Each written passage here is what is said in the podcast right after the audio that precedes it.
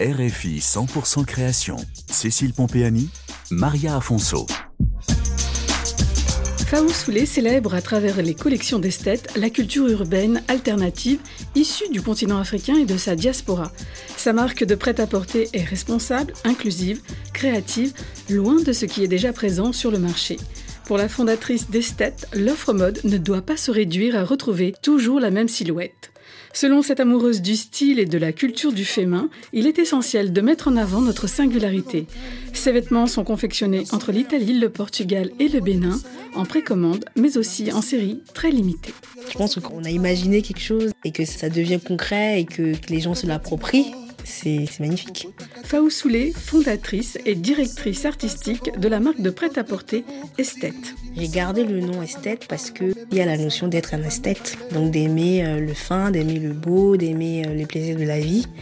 Puis c'est un acronyme. C'est euh, Essentially Styled by our talented co-creators for an experiential takeoff. Cet acronyme, c'est moi qui l'ai défini. Euh, on a l'idée de revenir à l'essentiel, l'idée du style, euh, l'idée de la co-création, donc travailler donc, euh, en collectif de co-créateurs. Et surtout, on a cette idée d'expérience. Quand quelqu'un découvre Esthète, en fait, il découvre pas que des pièces, il rentre dans un univers créatif, un univers de marque. Faou Soulé est née et a grandi au Bénin. Par la suite, elle est venue à Lille pour continuer ses études supérieures. Elle a exercé comme consultante plusieurs années, mais en 2016, elle initie une réflexion sur la place de la culture africaine dans la sphère créative. Et en 2021, elle lance sa marque de prêt-à-porter Esthète. Elle y associe l'entrepreneuriat et la créativité.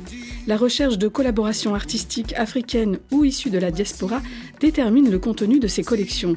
À travers celle-ci, Faou Soulé propose un art de vivre créatif, avant-gardiste, en lien avec l'Afrique. Je suis épatée, je suis impressionnée, je suis inspirée aussi euh, par la créativité qui est en Afrique. J'ai la chance d'y aller souvent. Euh, je suis retournée euh, vivre partiellement à Cotonou.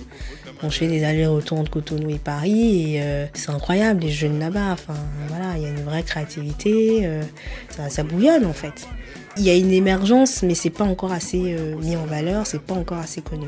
Mais avant tout, ce qui m'intéresse, c'est de travailler en fait avec une, ce que moi j'appelle une scène avant-garde, qui a vraiment une, une, approche alternative, donc assez indépendante, et qui va utiliser son art son héritage euh, africain pour passer ses messages. J'ai la chance d'être dans ce milieu-là. Et donc, du coup, les premières collaborations, c'est des amis.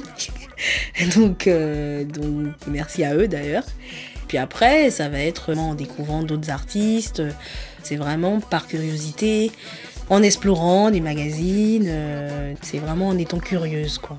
Faou Soulé pour Esthète a choisi un modèle de production hybride, à la commande et ou en série limitée. On va avoir des pièces qui vont d'abord être lancées en précommande et puis après qui vont rentrer en stock.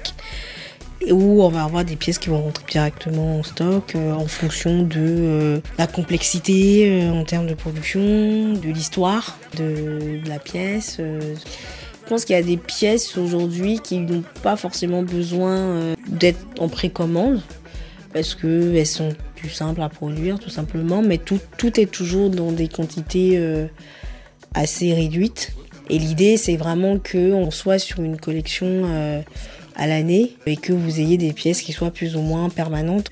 Des pièces qui peuvent être portées, euh, en tout cas pour la plupart, euh, quelle que soit la saison. Retrouvez l'univers d'esthète sur RFI.fr, chronique 100% création et en podcast.